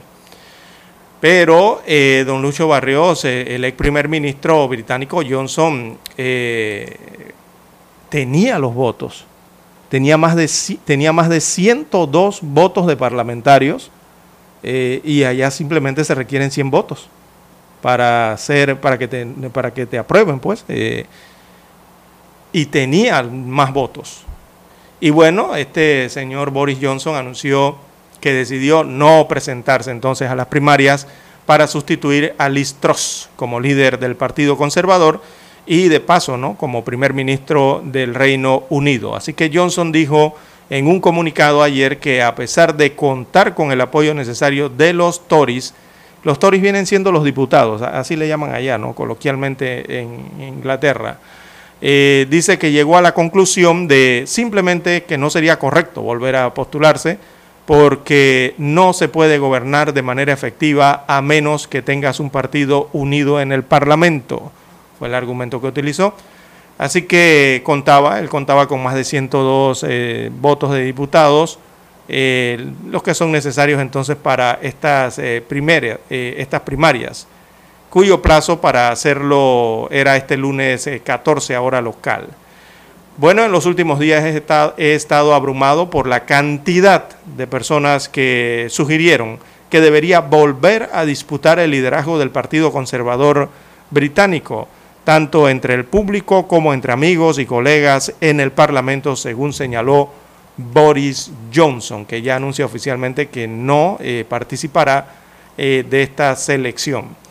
Eso deja el camino abierto eh, prácticamente para Richie Sunak, escuchen ese nombre, Richie Sunak, eh, queda ya ahora sí evidentemente como claro favorito para convertirse en el primer ministro británico, eh, según los cálculos, ¿no? Así que él es, él es o fue exministro de Economía, cuenta con el apoyo ahora con la decisión de Johnson, ha subido el apoyo, ya se lo han calculado en 155 diputados que tendrían, que lo estarían apoyando, mientras que Penny Mordaunt solo tendría 25 de los votos. Así que el próximo viernes, don Lucho Barrios se conocerá el nombre del ganador allí dentro del Partido Conservador y por ende, como ser el líder del Partido Conservador en mayoría, eh, automáticamente pasaría a ser primer ministro de Gran Bretaña. Son las 6.51 minutos de la mañana, 6.51 minutos de la mañana en Haití. La epidemia de cólera agravada por la desnutrición desborda los equipos sanitarios. La epidemia de cólera que vive Haití tiene a los equipos médicos en todo el país desbordados por la escasez de combustible y el control que ejercen las violentas bandas que han dejado aislada a gran parte de la isla y sin acceso a tratamiento. Hasta la semana pasada, el Ministerio de Salud había registrado 33 muertes por cólera 960 casos sospechosos, una cifra que UNICEF considera muy por debajo de la realidad. Los niños son los principales afectados de esta, de esta epidemia, eh, cuyos sistemas inmunológicos están debilitados por la desnutrición, un problema que según la ONU afecta casi la mitad de la población. Nadia Pierre, una de las afectadas por esta epidemia, explica el caso de su hijo. El domingo pasado, cuando me desperté, Vi a mi hijo vomitando, tenía diarrea, lo que me obligó a llevarlo al centro cercano, a un centro cercano a mi casa, pero no había ningún médico que lo atendiera. Fue la gente de Médicos Sin Fronteras lo que nos llevó a este centro para a este centro para proporcionarle a los ciudadanos a los cuidados necesarios. Afortunadamente y por el momento la salud de mi hijo ha mejorado. La ingestión Bien, las 6.53 minutos de la mañana en todo el territorio nacional. En más informaciones a nivel internacional, eh, también en Italia, Giorgia Meloni asumió el fin de semana como primera ministra de Italia. Eh, será la líder la que dirigirá a los italianos, esto buscando apaciguar temores sobre su gestión en la Unión Europea. Ella es ultraderechista, fue nombrada durante el día sábado eh, un gobierno entonces que muestra su voluntad de mantenerse en buenos términos con la Unión Europea, según lo que los expertos en Italia, eh, lo cual eh, también indicó a su vez la primer ministro su intención de cooperar con el nuevo Ejecutivo de Italia. Así que Meloni designó como ministro de Relaciones Exteriores al viceprimer ministro Antonio Tajani, que es el expresidente, fue también expresidente del Parlamento Europeo y puso al frente de la crucial cartera de Economía a Giancarlos Giorgetti, representante del ala moderada de la Liga allá en Italia y ministro eh, con Mario Draghi. Mario Draghi, recordemos, era el, es ahora ya el ex primer ministro, ¿no? Eh, Meloni entonces eh, sucede a Draghi. Así está la situación en Europa. Otra mujer, otra dama, eh, asume la rienda de otro país europeo. Eh, con ella se mantiene el número en 16 todavía.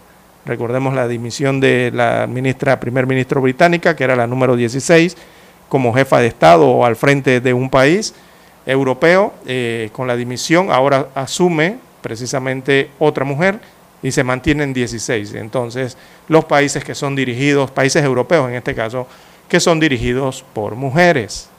Las 6.55, 6.55 minutos de la mañana en todo el territorio nacional. En otras informaciones a nivel eh, internacional, también tenemos que eh, en Colombia, eh, durante el fin de semana, eh, se registraron protestas y protestas que fueron masivas. Eh, son en rechazo estas protestas en, en Colombia por la reforma tributaria que impulsa el presidente Gustavo Petro. Así que eh, fueron miles de los manifestantes que se tomaron las calles de las principales ciudades de Colombia en rechazo al proyecto de reforma tributaria del gobierno izquierdista de Gustavo Petro. Esto en medio de una fuerte devaluación de la moneda local frente al dólar americano. Eh, se observan en los videos, en las gráficas, que la mayoría de los protestantes iban vestidos de blanco y también ondeaban las banderas tricolor de su país. Eh, los colombianos se movilizaron por segunda vez bajo la consigna ya no más Petro. Petro tiene poquitos meses eh, de estar al frente del país suramericano.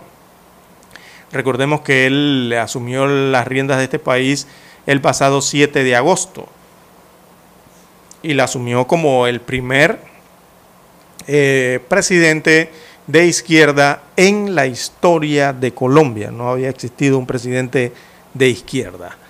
Así que hoy le pedimos al gobierno que tenga en cuenta el sector productivo del país, que entienda que no se necesita la reforma tributaria en la forma como la están haciendo.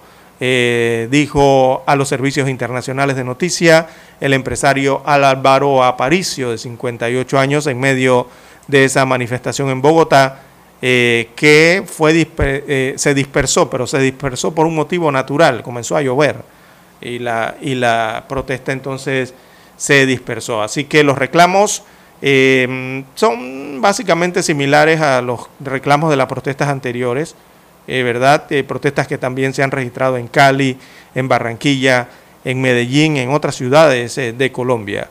Eh, recordemos que en Colombia actualmente el Congreso debate un proyecto de reforma fiscal.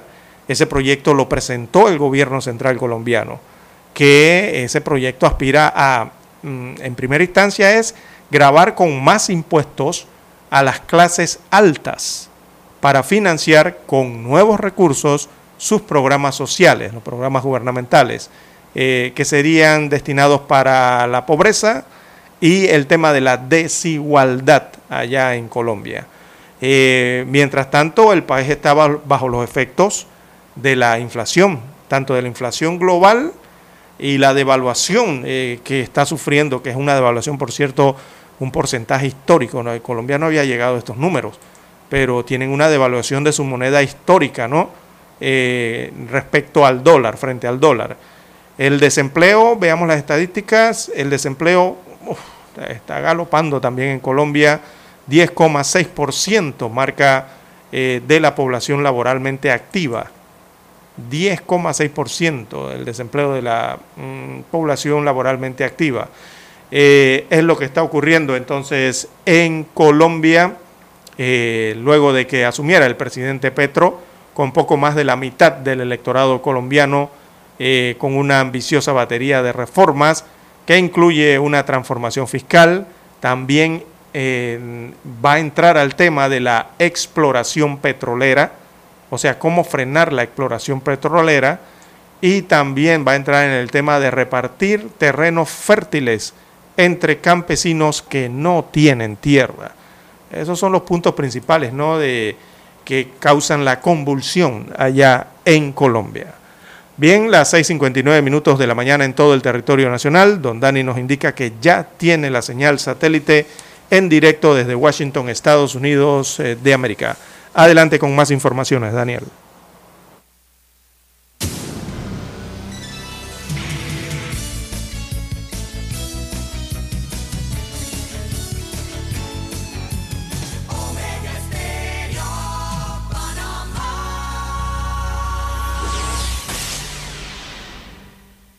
El satélite indica que es momento de nuestra conexión. Desde Washington, vía satélite. Y para Omega Estéreo de Panamá, buenos días, América. Buenos días, América. Vía satélite. Desde Washington.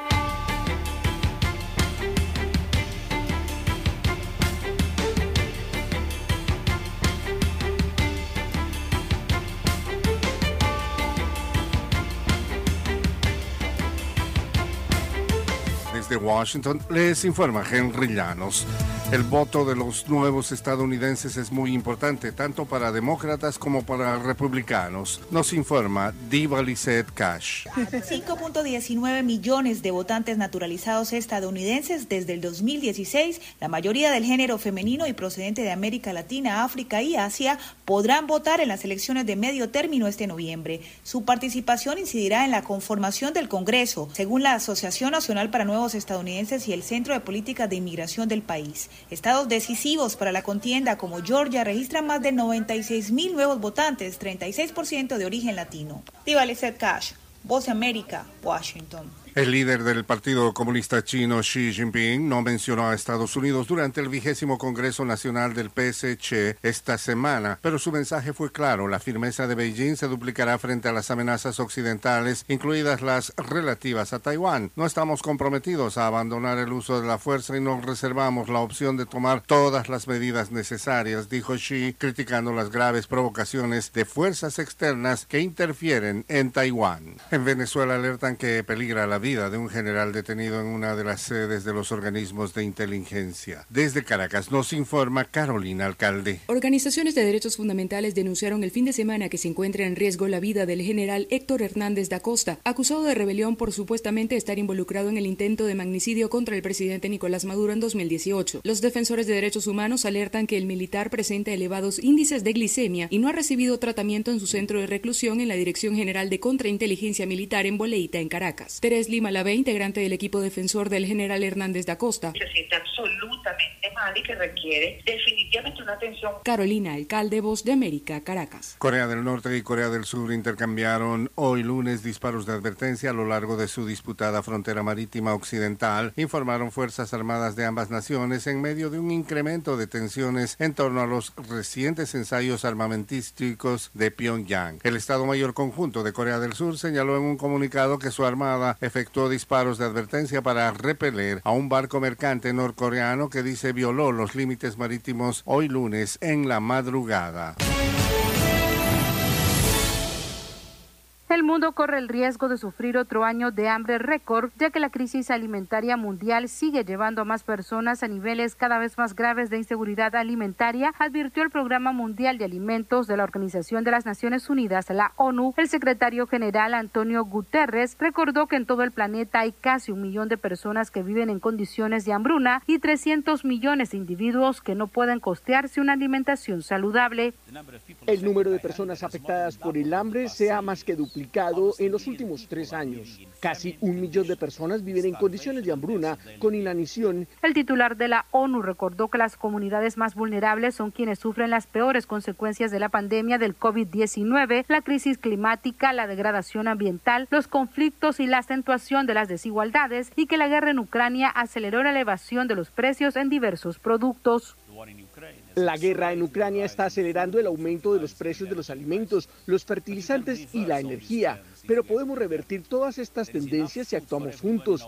Hay suficiente comida para todos en nuestro mundo este año, pero los agricultores necesitan acceder urgentemente a fertilizantes, el Programa Mundial de Alimentos señaló que la crisis alimentaria mundial que vive el planeta, fruto de una confluencia de crisis causadas por las alteraciones climáticas, los conflictos y las presiones económicas, provoca que el número de personas hambrientas a escala global haya crecido de 282 millones a 345 millones entre solo los primeros meses de 2022. Sala de redacción, Voz de América. Desde Washington vía satélite y para Omega Estéreo de Panamá hemos presentado Buenos Días América. Buenos días, América. Vía satélite. Desde Washington. Problemas de tierra, reclamos por accidentes, despidos injustificados, reclamos de herencias, sucesiones, daños y perjuicios. Todo problema legal civil, penal y laboral, consulte al 6614-1445. Licenciado Juan de Dios Hernández le atiende. 6614-1445. Con atención en Panamá, Panamá Este, Panamá Oeste, Colón, Coclé, Santiago, Herrera y Los Santos. Anote y consulte 6614-1445. Noticiero Omega Estéreo.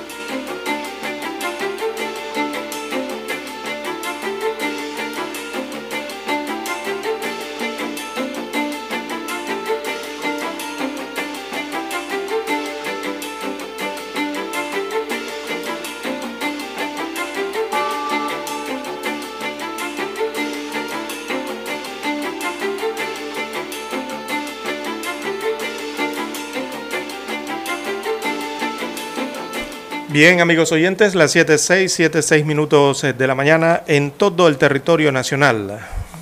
Bien, la crisis en las pensiones eh, generará una fuerte presión fiscal para el próximo año. Destacan hoy, en síntesis, básicamente casi todos los rotativos que han tocado la temática de la caja del Seguro Social. Eh, sobre todo el tema de la falta de reformas al eh, riesgo de invalidez, vejez y muerte, y muerte perdón.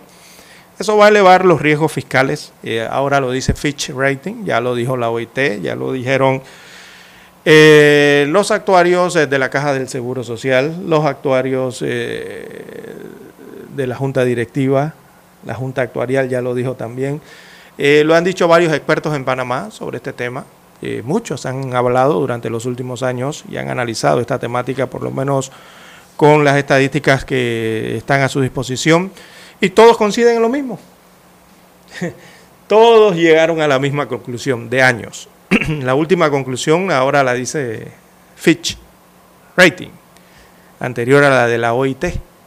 Eh, y todos llegaron a la misma conclusión. No pueden llegar a otra porque los guarismos, los números, las cifras son las mismas. O sea, todos están analizando las mismas cifras. Tienen que llegar a la misma conclusión. Si esto es matemática, esto es finanzas. No pueden llegar a una conclusión distinta. Entonces el detalle está aquí, está aquí en, bueno, si, vamos a seguir haciendo análisis de todo esto a lo largo de los meses y de los años, entonces se nos va a quebrar el programa y va a venir todas las consecuencias y no habremos hecho nada para tratar de atenuarlo o estabilizarlo o resolverlo. Eh, aquí vemos eh, que, están pidiendo un llamado también a la mesa del diálogo nacional por la Caja del Seguro Social, o sea, reactivarla. Señores y señoras, eh, digo, muchos tendrán su opinión al respecto de esto, pero la mía muy, muy personal es que esa mesa se murió y se murió hace meses. O sea, eso, eso está muerto, eso ni siquiera está en cuidados intensivos. Esa mesa está muerta totalmente. yo no sé quién está esperando aquí que la vuelvan a reactivar para analizar qué si ya todos sabemos lo que, eh, lo que es todas las entidades, instituciones, organismos, sectores sociales, empresariales del país, la población en general, sabe qué es lo que es con la caja del Seguro Social. Lo que hay es que tomar acción directa ya sobre este tema. Entonces, eh, vemos aquí que evidentemente el gobierno central eh, no lo va a hacer. la actual administración gubernamental ya lo habían anunciado hace algunos meses que habían tomado la decisión de no tocar este tema y pasárselo eh, a la siguiente administración, eh, algo que es muy irresponsable, por cierto. Eh, y bueno, tendrá la siguiente administración que asumir esta situación. Veamos lo que dice Fitch al respecto, ya lo dijo la OIT, ahora lo dice otro organismo. La ausencia de reformas al subsistema de beneficio definido del programa de invalidez, vejez y muerte de la Caja del Seguro Social eleva los riesgos para las finanzas públicas del país. Y esas son las consecuencias que, no se están viendo de esto. Así lo ha señalado Fitch Ratings en la última acción de calificación efectuada sobre Panamá. Eh, en una conversación telefónica, Carlos Morales, director del equipo eh, de soberanos de Fitch Rating, esta es una oficina, señaló que si no hay una reforma que dé mayor sostenibilidad al programa de pensiones, esto podría ocasionar que el gobierno central requiera de mayor endeudamiento para poder cubrir esos gastos. Sí, estamos claritos en eso, ya lo sabemos. Si la caja del Seguro Social no puede pagar porque no tiene liquidez o quebró un programa o, es, o cualquier situación, no puede pagar las pensiones ni las jubilaciones, eh, solidariamente el Estado panameño tiene que intervenir. Eso está en las leyes, hasta de la eh, ley autónoma de la Caja del Seguro Social. Y tendría que poner el dinero, evidentemente. Pero entonces eh, sería un recargo entonces para el gobierno central. y es lo que está pasando con la Caja del Seguro Social actualmente, que se ha convertido, lastimosamente, duele decirlo así, pero hay que decirlo, eh, se ha convertido eh, en una carga para el gobierno central. En esa situación está la caja del Seguro Social. Lastimosamente, amigos oyentes, si no se hace lo que hay que hacer, lo debido que hay que hacer, sus reformas, eh, comenzar a tomar decisiones al respecto en esta institución Es lo que hay que hacer. Entonces, dice Fitch, el subsistema exclusivamente de beneficios definidos tiene un problema estructural debido a que debe asumir el pago de las pensiones de los jubilados, pero no debe, pero no recibe nuevos cotizantes eh, que aporten al sistema, con lo cual las reservas se están agotando, eh, que eso ya lo sabemos también. Eso ya lo sabe todo el país. Eh, que al final hay que hacer una modificación a los porcentajes de cotización para poder, o sea, modificar la fórmula en que se está cobrando todo esto para poder hacerlo sostenible en el tiempo. Actualmente el sistema de pensiones de la Caja del Seguro Social es insostenible y es deficitario y es deficitario de por vida. No es que esto es deficitario por un mes, por dos meses, por tres meses, por un año. No. Usted sigue tirándole números a eso y usted se va a dar cuenta que es deficitario de por vida en base a cómo está estructurado actualmente. Entonces ahí lastimosamente ya se requiere un porcentaje, eh, hacer reformas al, tema de las cotizaciones o, o, ver por qué fuente, por qué lugar van a entrar más recursos al Seguro Social para poder sostener eh, sus programas de jubilaciones y pensiones. Mire, eh, actualmente como están los porcentajes, eh, creo, que se, creo que en total es un 22% lo que recibe la caja del Seguro Social de la cuota del trabajador, de la cuota de, del empresario y otros recursos que recibe. Eh, llegan a un 22% aproximadamente, creo que anda por allí. Eh, ese 22%, eso no alcanza. Actualmente con eso no se llega ni a la mitad de lo que se requiere para pagar las pensiones a futuro, me refiero. Y el problema con esto, y lo está diciendo clarito rating en ese párrafo, es que a futuro habrá muchos más pensionados que gente trabajando. Entienda que la gente trabajando es la que cotiza para, que, para llenar los cheques de los que ya están jubilados y pensionados. Si hay menos gente trabajando y hay más gente jubilándose, entonces ya usted verá el desbalance allí, ¿no? No alcanza el dinero. Así que usted se imagina, eh, una Ahí están hablando ya, eh, se está hablando de cálculos y muchos ya proponen elevar ese 22% a mínimo un 27% o a un 30% para poder tratar de cubrir eh, lo que requiere el sistema de pensiones eh, de la caja del Seguro Social. Eh, ahora, decirle a los trabajadores, a los empleadores, que de 22% te lo vamos a subir en, en, ah, en conjunto, ¿no? Al 27-30%, ya eso genera una especie de polémica. Así que eh, todo esto quiere decir que hoy día eh, y en adelante, si lo mantenemos en 22%, digo, para el resto de la vida estaremos viviendo de un sistema de pensiones que siempre va a ser deficitario. Aquí eh, realmente no es que haya una píldora mágica para arreglar el sistema de una vez por todas, no creo que nadie la tenga en este momento eh, y el sistema de pensiones mm, es un sistema deficitario. Y es deficitario hasta que dure, amigo oyente, hasta que dure o hasta que se gaste la última reserva. Y ya anunciaron que la última reserva llega hasta el próximo año. Así que así de grave, así de complicada es la situación de la caja del Seguro Social, que vuelvo y repito, se ha convertido en una carga, en una carga para el Estado porque a futuro habrá más pensionados que trabajadores y ya lo estamos viviendo. Están creciendo las pensiones y hay menos personas trabajando y eso se complicó aún más con la pandemia porque eh, muchas personas dejaron de tener empleo y muchas dejaron de pagar las cotizaciones a la caja del Seguro Social. Perdón, al Seguro Social. Y eso es lo que ocasionaría ese sistema deficitario eh, sea mayor hacia futuro usted puede buscar la pirámide poblacional eh, y usted se dará cuenta, y sobre todo la que tiene que ver con la caja del Seguro Social. Hoy día también hay muchas aristas que tienen que ver con esto. Eh, ustedes habrán notado que desde hace unos años para acá y hoy día las mujeres tienen menos hijos o los tienen más tarde en sus años, ¿verdad? Entonces, todo eso afecta los tiempos, las edades, los promedios en que se hacen fórmulas para la caja del Seguro Social. En unos 20 o 30 años, la pirámide poblacional estará completamente inversa y habrá más adultos mayores que jóvenes en edad laboral. Y si hay más adultos mayores, son los que se estarían jubilando. Y tendríamos que tener más jóvenes trabajando para poder pagarle los cheques a esos adultos mayores jubilados y pensionados. Entonces, todas esas son aristas y problemáticas, eh, digo, aristas que generan problemas o problemáticas para este sistema de pensiones de la caja del Seguro eh, Social.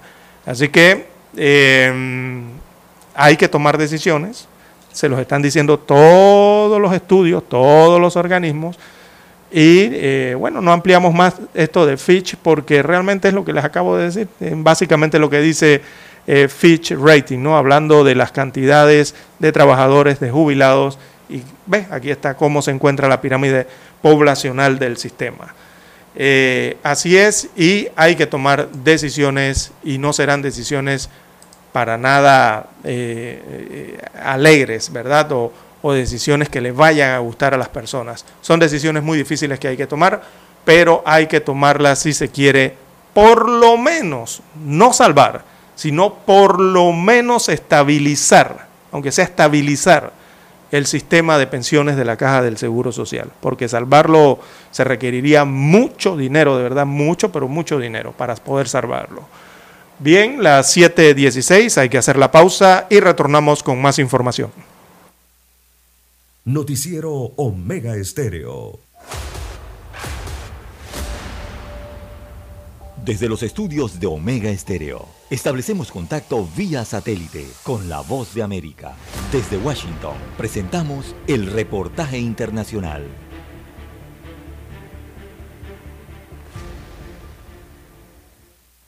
Act Now. Como un tren desbocado, comparó la inflación la gerente del Fondo Monetario Internacional por sus siglas FMI, Cristalina Georgieva, y aseguró que unas tasas de interés más altas pueden reducir la inflación porque enfriarán la demanda, reducirán los precios de los productos básicos y aliviarán las presiones del mercado laboral. Bring inflation down. Bajar la inflación. Sabemos que aumentar la tasa de interés tiene algún costo para la economía, pero también sabemos que no ajustarla lo suficiente como para frenar la inflación significa que las tasas de interés se mantendrán más altas por más tiempo.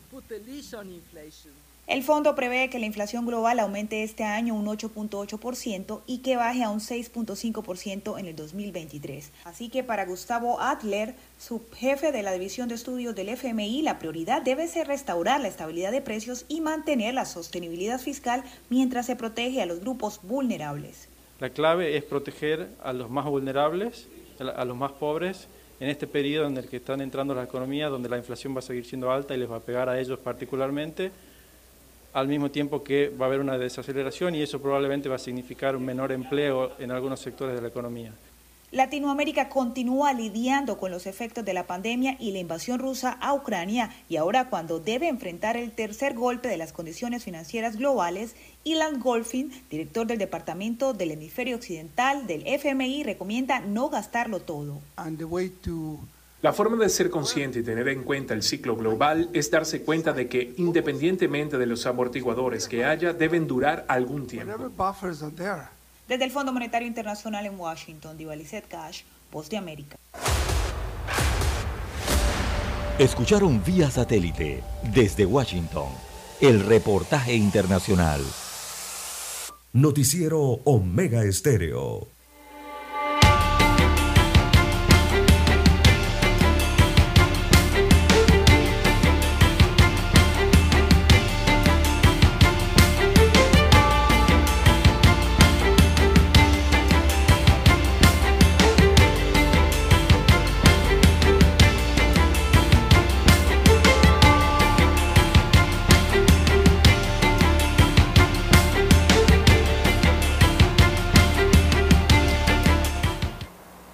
Bien, las 7.20, 7.20 minutos de la mañana en todo el territorio nacional. Don César, yo, yo quiero, eh, porque bueno, habíamos tenido algunos problemitas con el internet, yo quiero agregar No algo. se preocupe, adelante. a lo que usted hablaba del seguro social, es que también la- lo que es la, la- el seguro social ha sido incapaz de... eh, esto es un sistema solidario, usted lo explicaba. Entonces la informalidad en nuestro país ha crecido en los últimos, en, en los últimos años. Rozando el 50% ya, según las Rozando el últimas, 50%, a- así es. las últimas estadísticas. Entonces, la, la Caja del Seguro Social, ante este escenario, no ha desarrollado, no ha podido implementar un sistema de darle cabida que coticen, que paguen seguro social las personas que pues son informales, que son independientes. Ellos lo tienen, pero yo no sé si usted sabe o ha hecho el intento de tratarse de asegurar como independiente la difícil tarea que es. O sea, es una tarea casi, o sea, un- una tarea que espanta a cualquiera que quiere buscar una co- cotización del seguro social. Entonces, en ese 50% de la población, eh, se debería tener una campaña de sumarlos a lo que es la protección social. Sumarlos a, este sistema seguro ayudaría, eh, pero pues hasta el momento lo que es la misma Caja del Seguro Social no ha tenido mayor interés de sumar a este segmento de la población que como usted lo señala ya está sobre el 50%. Ya con esa cifra yo creo que eh, eh, pues se debe ver con luces largas porque igual si estas personas que son independientes, que son informales, no se suman a la cotización de la Caja del Seguro Social, muchos van a terminar siendo una carga para el Estado en algunos años. Entonces Sí, es mejor sí. tratar de ofrecer un plan para eh, eh, tratar de sumarlos a ellos eh, como cotizantes de la Caja del Seguro Social y que puedan acceder cuando el tiempo pues lo decida, cuando el tiempo les llegue a una pensión. Eh, así que yo creo que eso, eso es un punto. Hacer el trámite como independiente para asegurarse en la Caja del Seguro Social es sumamente difícil y complejo, César. Así es. Bueno, recibimos eh, WhatsApp aquí al respecto para un recorrido. Bueno, el tema del IFARU lo tratamos temprano en la mañana, ampliamente. Eh, con este de la caja del Seguro Social dice, pero allí está el canal que puede aportar. Los paname- yo no sé, don Lucho Barrio, yo no sé por qué cada vez que hay un problema de dinero, los panameños dicen o se les viene a la mente la idea de que el canal puede resolver todo. Es que el canal no da para eso. Y es que ya no da. Por si no se han dado cuenta, en las últimas décadas eh, hay varios programas o nacionales de, en el Ministerio de Educación, en otros ministerios que reciben los recursos del Canal de Panamá para programas. Pero ya, ya no da para más. Y es más, para, eh, para salvar a la caja del Seguro Social, ni siquiera el canal puede. Ni aunque usted agarre todo el dinero que factura el canal en el paso de sus barcos, eso no alcanza para, lo- para el, el tamaño de problema que tiene la caja del Seguro Social con sus programas, programas de invalidez, vejez y muerte. Usted requeriría como de 8 a 10 canales para poder, canales interoceánicos me refiero, ¿no?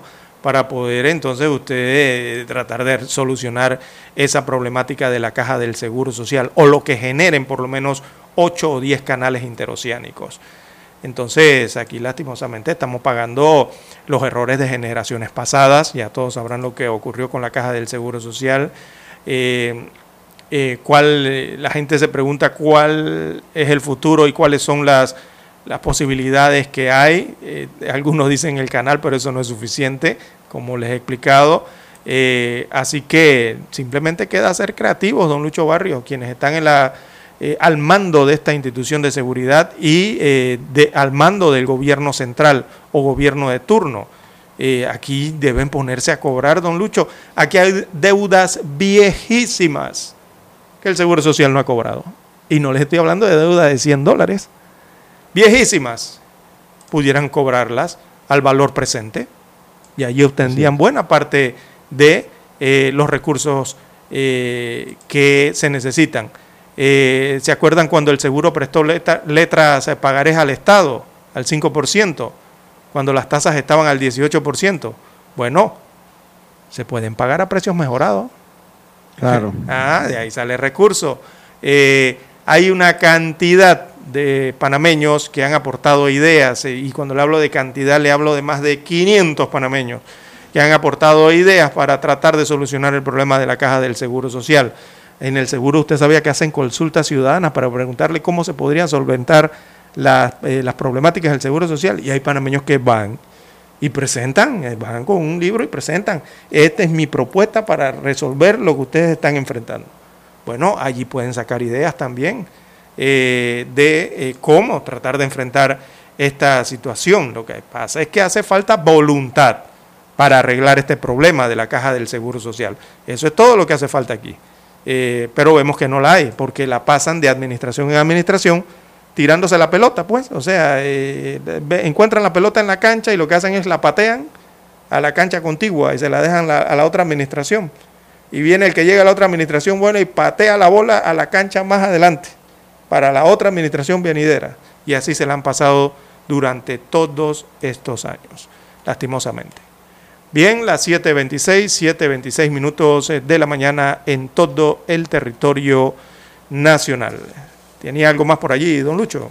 No, yo, yo creo que pues acá me llega un saludo allá a la ciudad de las tablas, me dice, y pues dice, sí, tiene toda la razón, una persona independiente para asegurarse es un problema, para no decir la, frase que me estaba diciendo el amigo que nos reporta sintonía hasta allá de la ciudad de las tablas.